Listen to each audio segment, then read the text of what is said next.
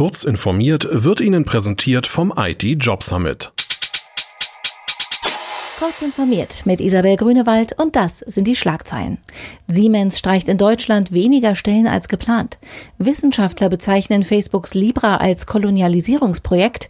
Amazon Day One Edition und Arabisch im Weltall.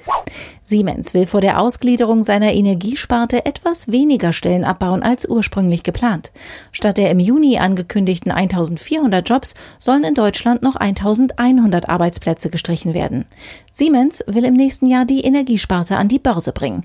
Das neue Unternehmen soll sowohl konventionelle Kraftwerke als auch Ökostromanlagen verkaufen, außerdem Schaltanlagen, Netzwerkübertragungstechnik, Transformatoren und andere Dinge Dinge, die im Energiegeschäft vonnöten sind. Wissenschaftler, Analysten und Banker ließen in einer Anhörung im Bundestag kaum ein gutes Haar an Facebooks Plan, über die Libra Association Digitalgeld auszugeben. Finanziell gut aufgestellte Staaten wie Deutschland oder Frankreich sollten ärmere Länder dabei unterstützen, dieses Kolonialisierungsprojekt aus dem Silicon Valley abzulehnen, betonte der Lüneburger Blockchain-Forscher Oliver Leistert. Der Netzwerkbetreiber könnte sonst eine private Währung installieren, für deren Wert er im Krisenfall wohl nicht garantieren werde. Unter dem Label Day One Edition vermarktet Amazon ab sofort neue Produkte, die noch nicht ganz ausgereift sind.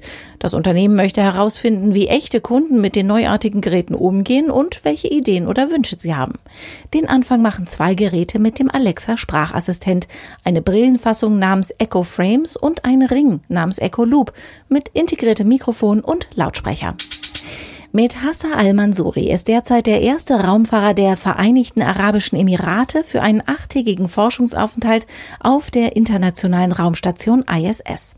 Seine Sojus-Rakete hob planmäßig vom Weltraumbahnhof Baikonur in Kasachstan ab. Mit dem Start ging zugleich eine Ära vorerst zu Ende. Von der historischen Rampe startete Juri Gagarin 1961 als erster Mensch ins All. Sie soll nun modernisiert werden, damit von dort aus neuere Raketen abheben können. Diese und weitere aktuelle Nachrichten finden Sie ausführlich auf heise.de. Kurz informiert wurde Ihnen präsentiert vom IT Job Summit am 11. und 12. Oktober im MVG Museum München. Hier präsentieren sich 40 Arbeitgeber mit Jobs und Entwicklungsmöglichkeiten für IT-Fachkräfte.